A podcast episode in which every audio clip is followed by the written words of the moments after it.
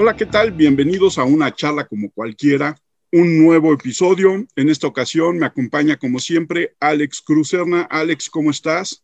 Armando, gusto saludarte, ya listos para otra charla otra charla de ciencia y en esta ocasión tenemos el gusto y el honor de tener a la doctora Laura San Vicente, especialista en biología marina, pero más determinado en el zooplancton. Laura, muy buenos días, ¿cómo estás? Gracias por aceptar la invitación. Gracias a ustedes, Armando. Buenos días. Me da mucho gusto estar con ustedes y platicar, compartir un poquito de lo que sé, pues. Laura, cuéntanos por qué decidiste estudiar biología y dedicarte a la biología marina y específicamente al zooplancton. Bueno, yo nací en Manzanillo, Colima, y para los que no sepan, que sean extranjeros, porque entiendo que tu programa se escucha en, muchas regiones de América Latina, es un puerto en la costa del Pacífico. En aquel entonces, bueno, cuando yo nací, pues todavía era un puerto muy, muy pequeño, ¿no? Y vivíamos prácticamente frente al mar, bueno, en una barrera entre el mar y la laguna. Y pues yo andaba por ahí todo el tiempo jugando, viendo anémonas, viendo cangrejos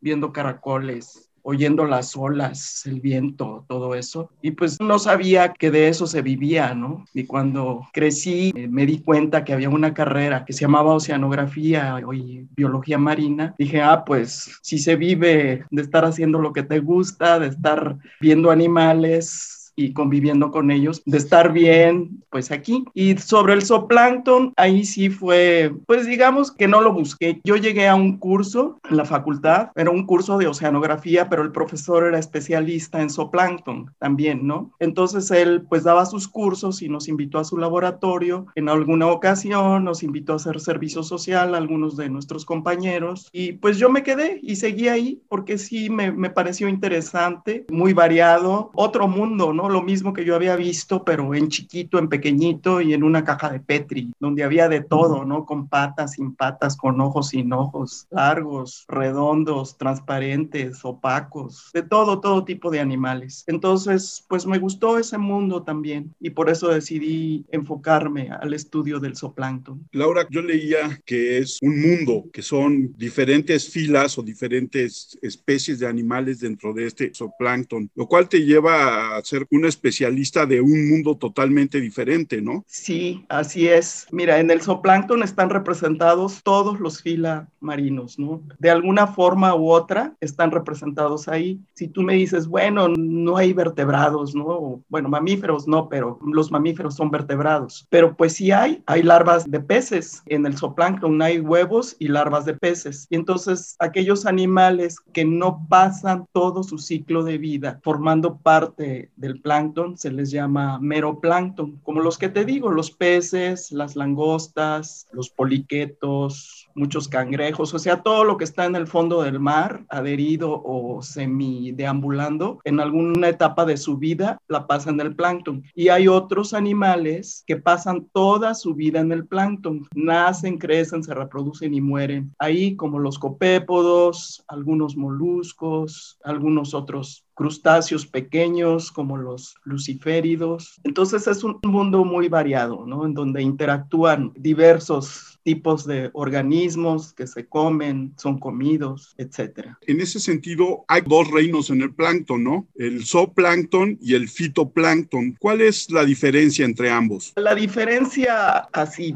básica y trivial que podemos manejar es que unos son plantas, básicamente, y otros son animales. Bueno, dicho de una forma sencilla, ¿no? Porque en el fitoplancton los organismos realizan el proceso de la fotosíntesis. Es ahí la gran diferencia. El fitoplancton son productores primarios porque toman nutrientes del medio y toman el CO2 del medio también para convertirlo en oxígeno. Entonces realizan el proceso de la fotosíntesis. En cambio, el zooplancton pues se alimenta ya de materia orgánica más elaborada, ¿no? Ya no toma los nutrientes como tales, los nitritos, nitratos, fosfatos que están disueltos en el agua, sino que se alimentan de materia orgánica. No realizan fotosíntesis. Entonces son considerados productores secundarios. Ahí estriba la diferencia, ¿no? ¿Y cuál es la importancia del zooplancton a nivel ya de todo el sistema, el macrosistema o la biosfera completa? Bueno, mira, el zooplancton hay marino y dulceacuícola, hay ambos, ¿no? Yo trabajo básicamente el marino, a veces estuarino también, bueno, marino y estuarino. Pero como te mencionaba anteriormente, pues en el plancton conviven el fito y el zoo. Entonces, ¿quién se come al fito? Básicamente el zooplancton. ¿Y quién se come al zooplancton? Pues se lo comen ellos mismos, entre el zooplancton se come, pero también se lo comen los peces y algunos mamíferos mayores, ¿no? Las ballenas que comen eufáusidos, ¿no? Entonces, se podría considerar que el zooplancton es un puente entre los productores primarios y los consumidores de órdenes mayores. Entonces, ahí radica su importancia, que transfieren la energía desde los niveles más básicos en la cadena trófica hasta los niveles superiores. Laura, ¿cómo podrías definir la forma del plancton como tal? Parece que no tuviera una forma uniforme, ¿no? No tienen una forma uniforme. Como te mencionaba hace ratito, cuando yo descubrí ese mundo y lo vi en las cajas de Petri, bueno, lo primero que ves son patas, ¿no? Porque hay muchos crustáceos. Entonces los crustáceos están llenos de patas y apéndices y son quitinosos, son duritos, o sea, toda su estructura, pues es como la de un cangrejo, pero en chiquitito, ¿no? Son quitinosos. Pero también hay medusas, hay sifonóforos, hay salpas y todos esos animales que te estoy mencionando son aguados, son gelatinosos, les dicen, organismos gelatinosos y son transparentes, entre azulosos, transparentes, ¿no? Pero también hay gusanos, hay formas alargadas, opacas, por ejemplo, los poliquetos, hay pequeños poliquetos, hay apendicularias que tienen una casita y un flagelo, como una cabeza grande, ¿no? Que en realidad es, es su casa y un flagelo con el que se desplazan. Hay peces pequeños, así que los ves con sus ojitos y sus aletas, ¿no? Y los vas viendo las diferentes etapas de desarrollo. Bueno, pues una multitud de formas, ¿no? Y de colores, pero todos ellos, la característica del plancton es que no se pueden desplazar por sí solos o tienen movimientos muy limitados. Que no se puedan desplazar significa, en términos de plancton, que no pueden contrarrestar las grandes corrientes oceánicas, ¿no? Entonces, por ello se les dice que son organismos errantes. Van con la masa de agua y se desplazan por todos lados en los océanos. Y también hay de diferentes tamaños, ¿no? Hay desde algunas micras, 100, 200 micras, hasta las fragatas portuguesas, que las han visto ustedes ahí navegando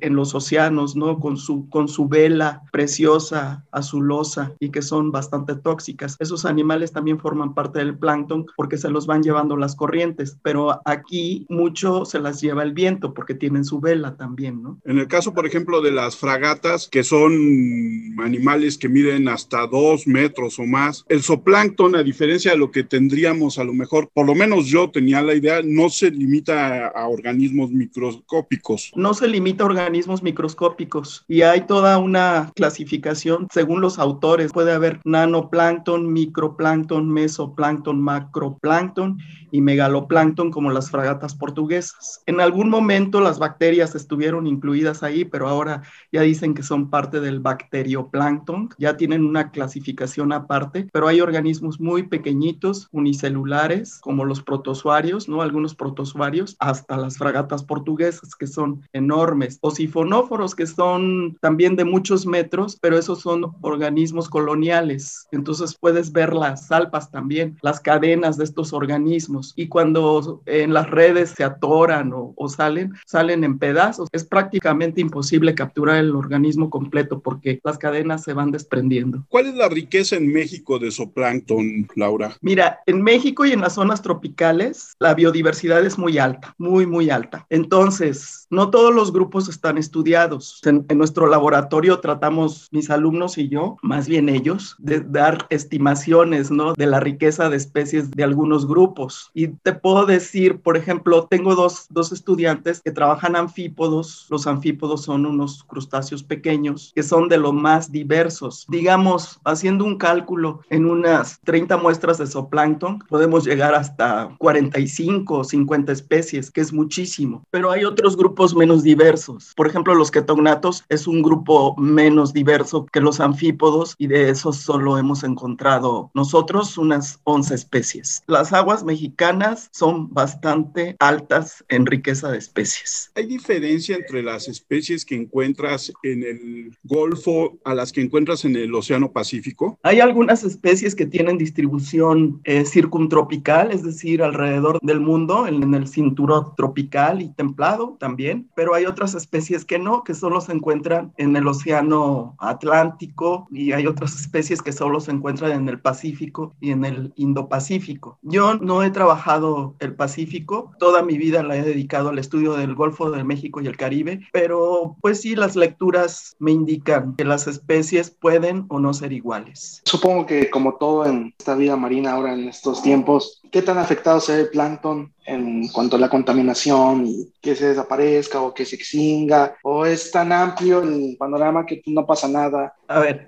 empezamos un poquito por la contaminación. Sí. Bueno, las zonas más, más afectadas por la contaminación son los, los sistemas costeros, porque ahí está la mayor influencia humana, pues, o sea, donde los humanos vierten sus aguas productos de las grandes industrias, de sus actividades agrícolas, textiles, actividades hoteleras también, desechos urbanos y todo, ¿no? Entonces, mucho tiempo se creía pues, que hay que el océano pues lo absorbe y, pues ya ahí se lo lleva, ¿no? Pero no, sí afecta. Mira, por ejemplo, si, hay desechos agrícolas, ¿no? Y hay un exceso de nutrientes, por ejemplo, nitritos, nitratos y fosfatos, a priori florece el fitoplancton, ¿no? Porque dices, bueno, estos son organismos que pueden aprovecharlo y dices, ah, bueno, pues está bien, florecen, pero no, florecen en unas cantidades muy, muy grandes que el propio zooplancton no puede aprovechar y entonces pues se va muriendo y entonces entran las bacterias a degradar el exceso de materia orgánica muerta y al degradar consumen oxígeno. Entonces hay un proceso de anoxia. Entonces se va abatiendo el oxígeno, van bajando los niveles de oxígeno y si bajan los niveles de oxígeno, pues también bajan las poblaciones de zooplancton, ¿no? Los, pues todos respiran oxígeno. Entonces ese es un grave problema, sobre todo en las zonas costeras, que se estaban abatiendo los niveles de oxígeno por los desechos orgánicos y nutrientes. Otro problema y que está muy de moda ahora y con el cual nosotros también estamos empezando a incursionar son los microplásticos. Los microplásticos no nacieron como tal, se hicieron microplásticos porque se degradaron de fibras textiles, de botellas de agua, de botellas de cloro, de bolsas y de las mallas de los pescadores. Y con las turbulencias, las altas temperaturas, la radiación ultravioleta, se fueron fragmentando, fragmentando hasta agarrar niveles de menos de 5 milímetros. Entonces, a todas esas fracciones se les llama microplásticos. Y como son muy chiquititos, pues son los que están al alcance del zooplancton. El zooplancton en muchas ocasiones los confunde, como muchos no tienen procesos de selección, se los come y causan efectos adversos en las poblaciones. Los microplásticos causan laceraciones, causan obstrucciones, a veces se enredan en el tracto digestivo también. A veces los animales los desechan, pero eso tiene un costo energético. Pero en los microplásticos hay unos aditivos que los usan para cuando son manufacturados, les agregan unas, unas sustancias químicas que se llaman bisfenol y ftalatos y esos son mucho más nocivos que los efectos mecánicos que pueda tener el microplástico per se en el zooplancton. Tú hablabas de las zonas costeras y ¿qué pasa en las zonas, por ejemplo, en el Golfo, donde hay gran explotación de petróleo? Mira, el petróleo primero es una manchota,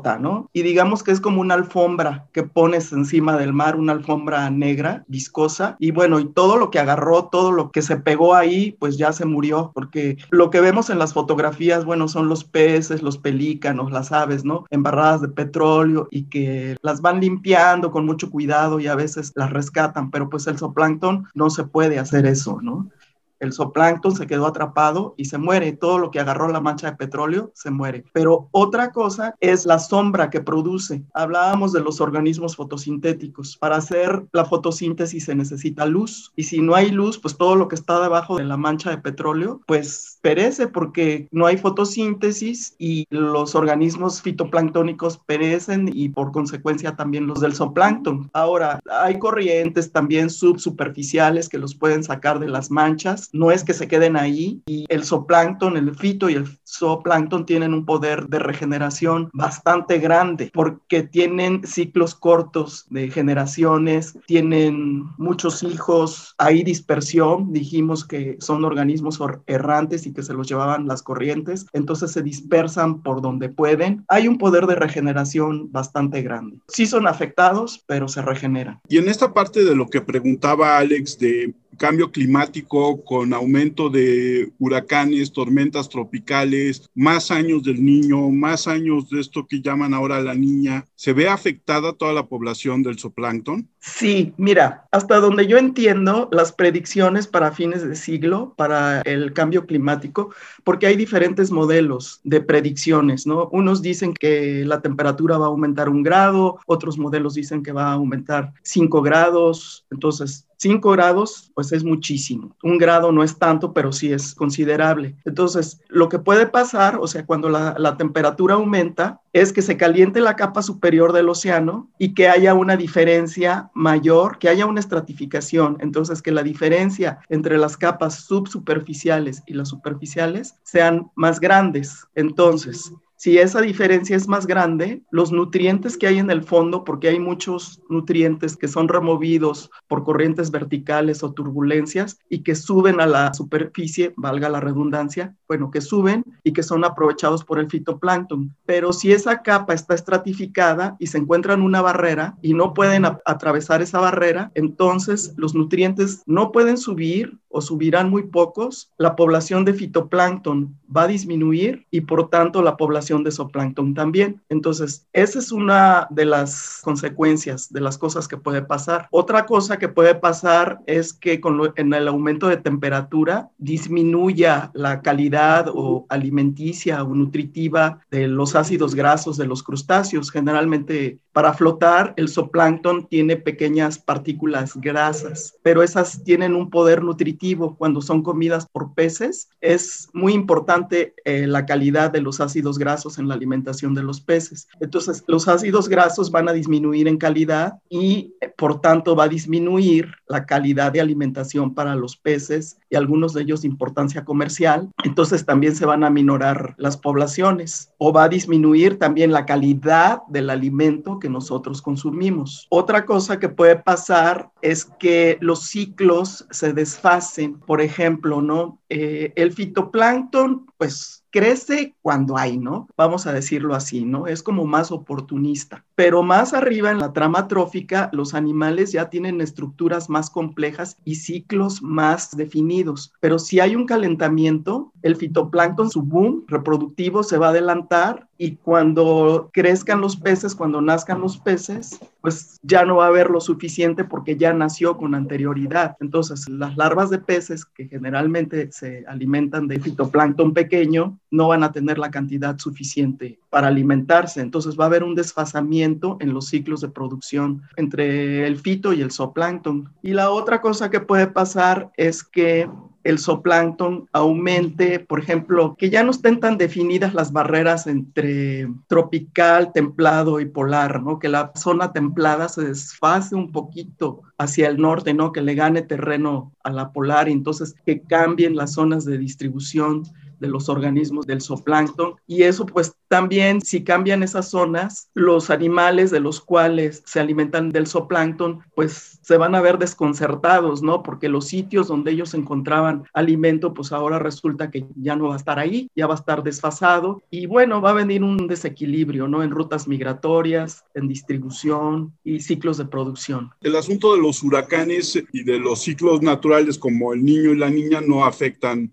sí afectan. Hay años niño más calientes y hay años niña más fríos. Sí afectan. Digamos que ciertas especies se ven favorecidas con años niño y ciertas especies se ven favorecidas con años niña, pero no hay mortandades masivas. Esos podrían considerarse eventos naturales. O sea, eso ha existido siempre, es un fenómeno que no ocurre año con año, pero tampoco es tan raro. Entonces, es algo, vamos a decirlo así, con el que zooplancton ha podido lidiar, ¿no? Un fenómeno que para ellos es natural y que, bueno, algunas especies proliferan y, otras no, y se ven afectadas las poblaciones. Pero bueno, al año siguiente, te digo, hay una, un poder de resiliencia bastante, bastante fuerte. ¿La sobreexplotación de la pesca marina afecta al plancton? hay organismos, como tú nos dijiste, que son lo suficientemente grandes como para quedar atrapados en las redes, pero ¿qué tanto afecta esta sobreexplotación al plancton? Eh, ¿Te refieres a, peces?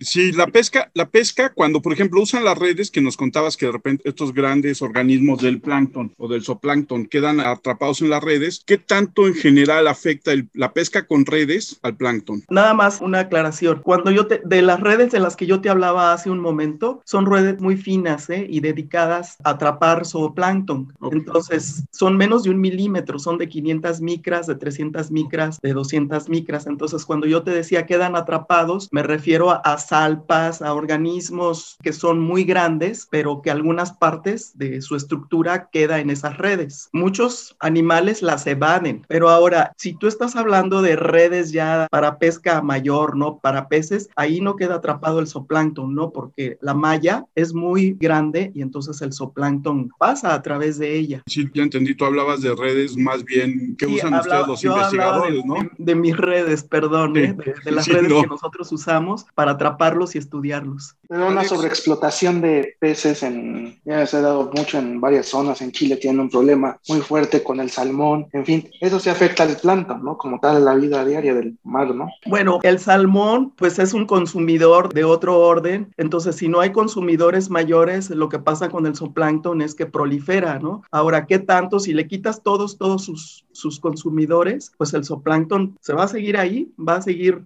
reproduciéndose, va a seguir proliferándose hasta que se muera y se hunda en la columna de agua sin que sea aprovechado por otro consumidor. Eso es lo que va a pasar. Pero afectado negativamente, no. Más bien no hay quien lo consuma. Si no hay peces, pues quién se lo va a comer, ¿no? O ballenas. O, bueno, los chinos se lo podrían comer. Bueno, sí, porque pues ellos usan las medusas, por ejemplo, se las comen. Muchos crustáceos se los comen, hacen sus pastas, sus salsas y las venden en botecitos, ¿no? Y las embarran en galletas y todo así. No desperdician nada. No, no, nada. Entonces, por lo que nos platicas, parecería que el zooplancton, a pesar de todo, no vive un proceso de peligro de, desaparición como tal, pero hay especies que sean vitales dentro del zooplancton, que tengan un proceso de peligro de extinción. Bueno, hay especies que tienen pocos huevos, hay especies que son más delicadas, digámoslo así, que solo se reproducen una vez al año y que se mantienen ahí con pocos individuos el resto del año esas especies, si no tienen tolerancias a altas temperaturas, sí podrían desaparecer, pero no son como, digamos que no reciben tanta atención en las normas estas oficiales que dicen especie en peligro de extinción, más bien son animales más conspicuos, más evidentes, peces, algunos moluscos, ¿no? Los que se los comen, unos caracolotes así enormes, los pepinos de mar, que eso sí les están dando en la torre a los pobres, pero del zooplancton, no. Es la palabra como tal de plancton, la es griega, ¿te gusta el significado? Le queda perfecto, ¿no? La, parece que la naturaleza no se equivoca y quienes pusieron el nombre igual, ¿no? El ser errante, el ser variante, ¿no? Es el significado.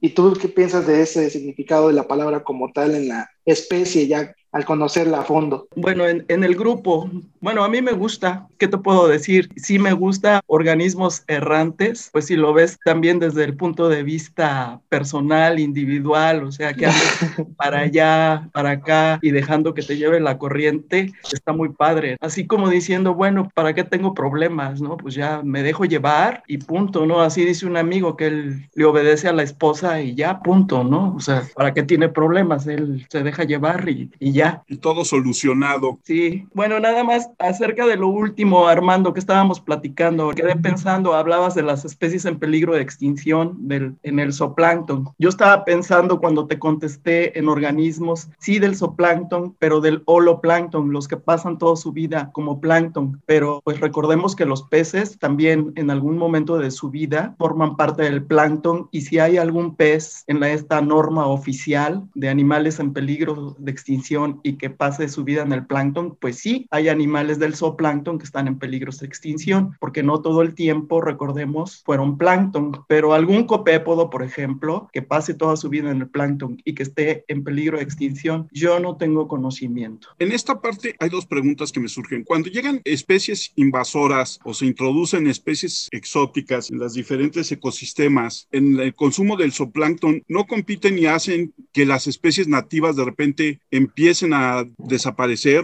o a decrecer su población? Sí, eso pasa hay un desequilibrio en el ecosistema y un desequilibrio fuerte. Generalmente muchas de las especies invasoras y que vienen con los buques en el agua del lastre, o sea, que vienen desde casa del diablo, ¿no? Desde el otro lado del océano. Entonces, los buques traen, pues en su casco, traen agua de otro lado de los puertos para poder contrarrestar algún movimiento que haga el buque al cargar o al descargar y para tener el buque en equilibrio. Pero esa agua de lastre, cuando ya no le sirve, pues la tiran, ¿no? Y esa agua trae especies invasoras. Muchos de ellos son virus y bacterias que son nocivos para la biota local. Entonces empieza una, una mortandad impresionante, ¿no? Bueno, también puede haber otras especies, no solo virus y bacterias, muchos copépodos que sí, que efectivamente compiten con las especies nativas y que disminuyen las poblaciones de las otras. Entonces hay un desequilibrio muy, muy fuerte en los ecosistemas con las especies invasoras. Pues el ejemplo más tangible que se tiene, pero claro, a nivel otra vez macro, ¿no? Es el del pez león, que supuestamente por un accidente en un acuario de Florida, pues llegó a aguas del Golfo de México y ahora está también hasta el Caribe y no tiene depredadores naturales y es muy venenoso y pues compite con las especies locales, nativas de las regiones y ha sido un problema porque además prolifera muy rápido. Sí, ese caso es muy espectacular. Conozco una campaña publicidad que hicieron en Colombia para para que la gente lo empezara a pescar y a comercializar, para que no mermara de, gran forma ni la economía con las especies que estaban desapareciendo, ni la fauna nativa. Y parece que pues sí fue un éxito, que muchos pescadores en Colombia lo empiezan a, a pescar, a cocinar y aprovechar las grandes cantidades de este pez león en, en la zona del Caribe de Colombia. Sí, acá en México, hasta donde yo sé, ha habido concursos para ver quién pesca más pez león y así pues a manita, vamos a decirlo así, ¿no? Porque tiene que ser muy, muy localizado con ballestas o arponcitos o yo no sé. Y sí ha sido exitoso, pero pues son programas que se tienen que seguir implementando porque pues crece y crece y crece, ¿no? Sí, regresando al zooplancton, esa parte de que son organismos errantes, yo creo que no es factible hablar de especies endémicas, pero sí con la parte esta que tú decías de un plancton polar, un plancton de zonas templadas, un plancton de zonas más cálidas, sí hay diferencia en las especies. Por ejemplo, yo me acuerdo que hace muchos años en los documentales de, de mar hablaban del krill que comían las ballenas y que estaba en el norte, en las zonas polares, ¿no? Sí hay diferencias en las especies y los cambios evidentemente son más fuertes si hablas de especies tropicales a polares, ¿no? Y pasando por la zona templada Generalmente una especie tropical, o sea que está en el cinturón tropical, también invade aguas, aguas templadas. No es nada más entre los trópicos. También tiene ciertas tolerancias termales, vamos a decirlo así. Y hay especies polares netamente y hay especies templado tropicales pero sí, sí hay diferencias en eso. Alguna vez me decían, creo que en la escuela, si mal no me equivoco, cuando yo estudiaba la secundaria o la prepa, que las aguas polares eran muy oscuras por la gran cantidad de microorganismos que vivían en ella, a diferencia de las aguas tropicales, que tienden a ser más transparentes y que carecen de esa misma cantidad de organismos en ella. ¿Eso es cierto? Bueno, una generalidad es que las aguas azules, así como les llaman, por ejemplo, las ex aguas azules del Caribe, porque pues ahora ya son aguas de sargazo, sí son más transparentes porque son menos productivas, son aguas oligotróficas, sí tienen menos cantidad de organismos flotando, siendo errantes que otro tipo de aguas, por ejemplo, de lo que yo conozco, ¿no? Frente a la desembocadura del río Grijalbus, Sumacinta, son aguas muy, muy productivas y sí se ven cafezosas. Las aguas del polo, eh, no sé, sí son muy productivas, pero la verdad es que yo nunca las he visto, ¿no? En persona. Y ahorita que hablabas del sargazo, ¿qué tanto ha afectado el sargazo al zooplancton y al fitoplancton? Mira, es algo similar, no igual, digo, voy a decir similar a lo que mencionábamos de los hidrocarburos, en el sentido en que tienes un tapetote arriba en la superficie flotando y que no deja pasar la luz. Si de por sí ya eran poco productivas las aguas del Caribe, ahora sin luz, pues van a estar mucho peor, ¿no? Entonces, sin esa producción primaria y secundaria, va a haber mucho menos alimento para los consumidores de órdenes mayores. Además de que se dice que con el sargazo, evidentemente, lo que comentábamos hace ratito, también vienen especies invasoras y que están causando enfermedades. No se ha comprobado, pero la enfermedad esta de los corales, del coral blanco que le llaman, se dice que es por un virus que trajeron los sargazos, ¿no?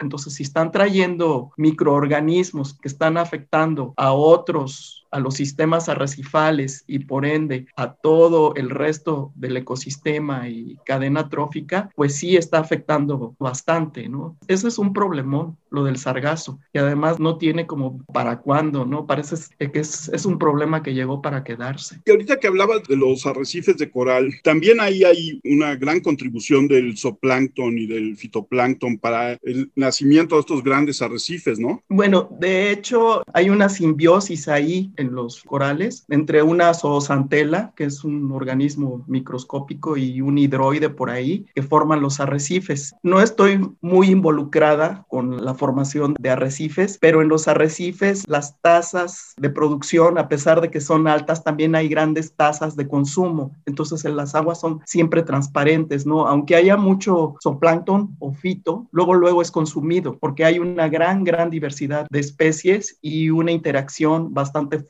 y muy complejas en todos los ecosistemas arrecifales. Y aquí en México, Laura, ¿tú consideras que sí se le da un estudio profundo al plancton y al zooplancton o es algo que, como algo tercero, que está dentro del mar, pero pues, qué bueno que está ahí, ¿no? En cuanto a los estudios que se hacen, dices. Que sí, sí, sí, aquí en suficientemente estudiados. sí, exacto. Bueno, yo pienso, mira, el profesor con el que yo les mencionaba hace un momento, con el quien hice mi servicio social y tuve mi primer contacto con el zooplancton, fue uno de los primeros en México, ¿no? Pero él empezó en los años 70 a estudiar el zooplancton, él casi inmediatamente después de su licenciatura, e hizo sus estudios de posgrado ya trabajando y entonces él recibió en los años 70, recibió instrucción, vinieron expertos de la UNESCO a dar unos talleres para el estudio del zooplancton, particularmente de huevos y larvas de peces, que bueno, que son las especies comerciales, ¿no? Y para lo que ellos les interesaba. Entonces, a partir de ahí sí ha habido un auge en el estudio del zooplancton y en Baja California hay muchos investigadores muy buenos estudiando el zooplancton. En otras universidades también también, aquí en México en la UAM también hay, no solo en el Instituto de Ciencias del Mar, en las penínsulas, en Yucatán, en Quintana Roo, en Chetumal, hay investigadores muy buenos también. Digamos que no es un gran número, pero tampoco está tan olvidado. ¿Y cómo ves la difusión científica en nuestro país hoy en día? Esa es otra cosa que está tomando auge y yo pienso que está tomando auge a partir del uso de este tipo de herramientas y de redes sociales y que para los investigadores investigadores y para personas como tú, gracias, que nos contactan y que gracias a eso se puede difundir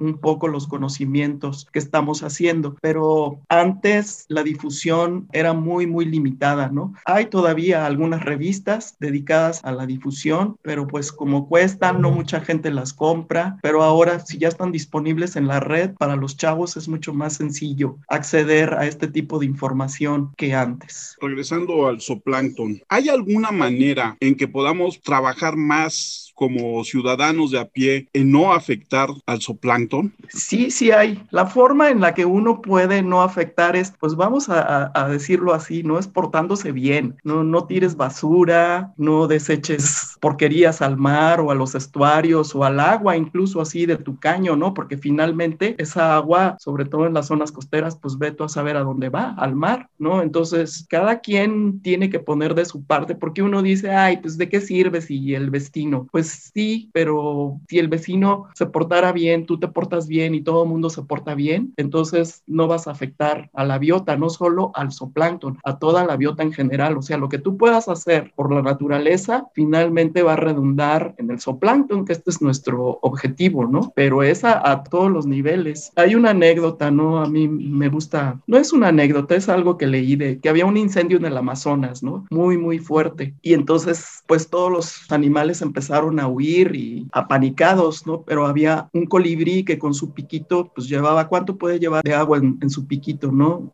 Nada, prácticamente nada. Entonces de un río llegaba, vertía sus gotitas al fuego y se regresaba y entonces le dijeron, oye, pues así nunca lo vas a pagar. Dice, no, dice, pero esto es lo que yo puedo hacer. Entonces si todos hacemos algo, quizás logremos apagar el fuego. Entonces, pues hay que portarse bien y hay que cuidar la naturaleza y no hay que pensar que, que ay, pues con esto no voy a solucionar. Vas a contribuir a solucionarlo. En un año de pandemia donde se frenaron tantas actividades, la frenada del tráfico de barcos a nivel mundial, ¿crees que haya repercutido en el plancton y en la biota en general? En el plancton, bueno, considerando que ya teníamos especies invasoras desde antes, pues quizás no tanto.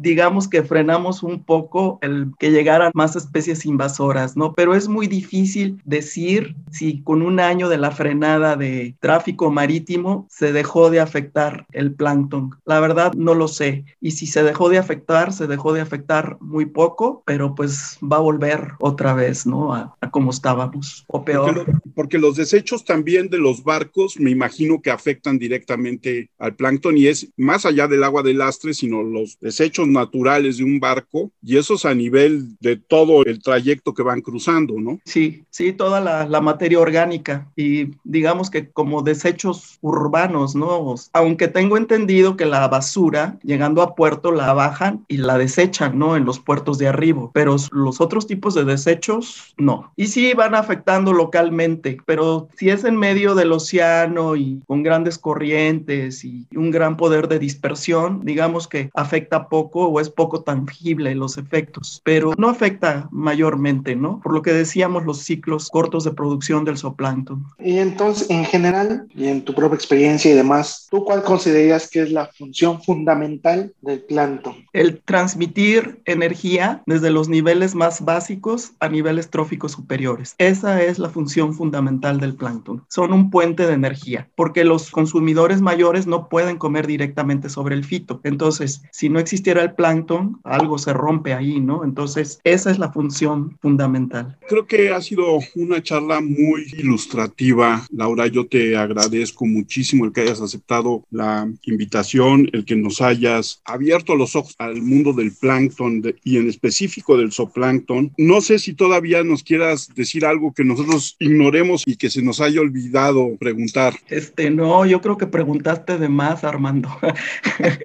y Alejandro.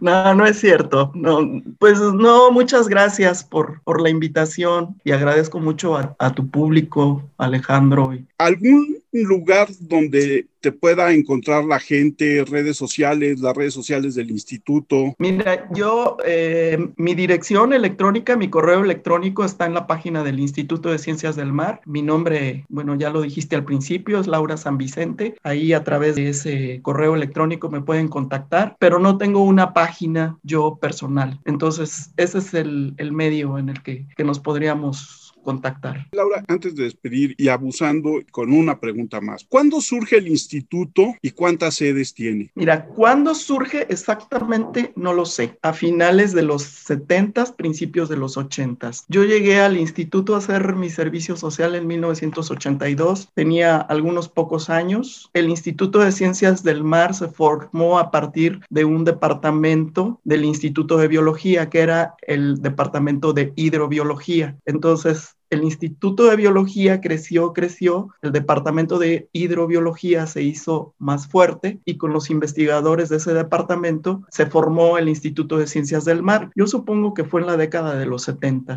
pero el año exacto no lo sé. Y el instituto actualmente tiene la sede de Ciudad Universitaria, tiene la sede de Puerto Morelos, Mazatlán y Ciudad del Carmen. Tiene cuatro sedes con investigadores en todos lados, investigadores, técnicos, estudiantes. Y faltan como otras cinco o seis sedes para más o menos tener cobertura de todo el litoral mexicano, ¿no? Pues faltan, sí, varias, pero hay otros lugares que no son del instituto que también se dedican al estudio de las ciencias marinas. Está Veracruz, están ahí en Tamaulipas, este, en Quintana Roo, bueno, aparte de, la que tiene el instituto en Puerto Morelos, está el, el, Ecosur en Chetumal, la Facultad de Ciencias, la UNAM tiene una sede en CISAL que también se dedica al estudio de las ciencias marinas. Eso está al norte de la península de Yucatán. Y bueno, el Pacífico lo tienen bien estudiado los colegas de La Paz, de Ensenada. Lo que está más descuidado es Oaxaca y Guerrero, Chiapas. Está un poquito más descuidado, pero la Universidad del Mar, la que está en Oaxaca, pues también está haciendo lo propio. Alex, tus redes sociales. Mi Twitter es arroba 512-Alex. Yo soy Armando Enríquez. A mí me encuentran en Twitter como arroba cernícalo. El Twitter del podcast es arroba una charla cualquier uno. Y nuestro correo es charlapodcast1 arroba gmail.com. Laura, yo quiero agradecerte muchísimo el haber aceptado nuestra invitación y el haber platicado con nosotros de tantas cosas tan interesantes del mar que a la mayoría de nosotros ni por aquí se nos pasa el pensar de repente en el zooplancton. Pues no, a mí tampoco me pasaba antes. Bueno, muchas gracias y nos vemos la semana que entra.